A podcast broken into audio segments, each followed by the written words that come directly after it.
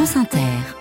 J'avance d'une heure, il est 9h. Anaïs Feuga, les dernières infos. Le sommet s'annonce difficile à Bruxelles. Les 27 réunis à partir d'aujourd'hui pour décider d'une aide cruciale à l'Ukraine. Importante aide financière, 50 milliards sur 4 ans et ouverture des négociations d'adhésion de Kiev à l'Union. Sauf que le Premier ministre hongrois pourrait bien jouer les troubles faites. Viktor Orban menace de son veto. Il veut imposer un débat stratégique des 27 sur leur soutien à l'Ukraine avant toute nouvelle aide. Alors que le contexte est de plus en plus difficile pour l'Ukraine. La contre-offensive n'a rien donné, les munitions s'amenuisent, l'aide américaine tergiverse. Et pendant ce temps, Moscou maintient sa pression avec encore des frappes ce matin sur Odessa. Et dans une heure, Vladimir Poutine prend la parole pour sa traditionnelle conférence de presse annuelle, peut-être 3 à 5 heures de discours fleuve à Moscou, Sylvain Tronchet. Entre l'échec de la contre-offensive de Kiev, les menaces sur le financement américain de l'Ukraine et les résultats meilleurs qu'attendus de l'économie russe, Vladimir Poutine tentera probablement d'afficher sa confiance aujourd'hui, celle d'un chef d'État capable d'imposer ses vues à l'Occident, celle d'un chef de guerre qui proclame que le temps joue pour lui désormais et que son armée est en train de gagner la guerre contre l'Ukraine malgré les sanctions, comme il le disait devant des militaires la semaine dernière. Nos usines de défense sont de plus en plus performantes, c'est une évidence. Eux, ils sont à court d'armement. Et quand vous n'avez pas d'idéologie, pas d'industrie, pas d'argent, vous n'avez rien, vous n'avez pas d'avenir. Et nous en avons un.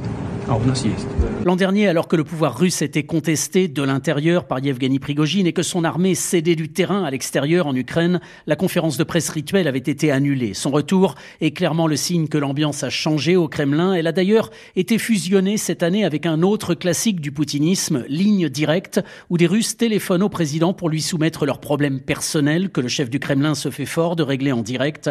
Un million de questions seraient déjà parvenues, notamment sur le prix des œufs et des médicaments grand sujet de préoccupation en Russie, officiellement bien plus que la guerre en Ukraine.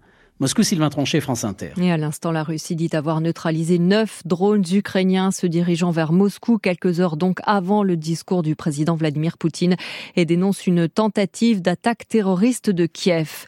Aux États-Unis, le Congrès américain donne son feu vert à l'ouverture d'une enquête en destitution de Joe Biden visée à travers les affaires controversées de son fils. La procédure n'a quasiment aucune chance d'aboutir mais pourrait empoisonner la campagne présidentielle du démocrate. Joe Biden, dont le conseiller à la sécurité nationale est attendu à Jérusalem aujourd'hui et demain et qui a critiqué hier les bombardements aveugles sur Gaza. Benjamin, Benjamin Netanyahu, lui, se dit prêt à mener sa guerre contre le Hamas jusqu'au bout.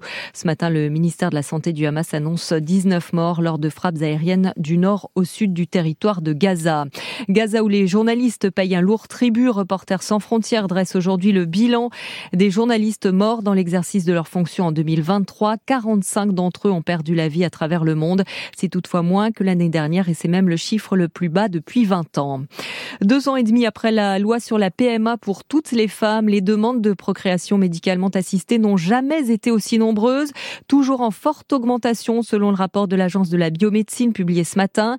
Les demandes de première consultation de la part de femmes seules ou de couples de femmes ont bondi de 25% en six mois, Alice Cachaner. Sur les listes d'attente pour un don de sperme, 41% sont des couples de femmes, 40% des femmes célibataires et 18% des couples hétérosexuels. Après l'appel d'air créé par l'ouverture de la PMA pour toutes en 2021, les demandes continuent d'affluer. Pour les femmes seules, ce sont dans la moitié des cas des projets d'enfants tardifs. Elles ont entre 35 et 39 ans.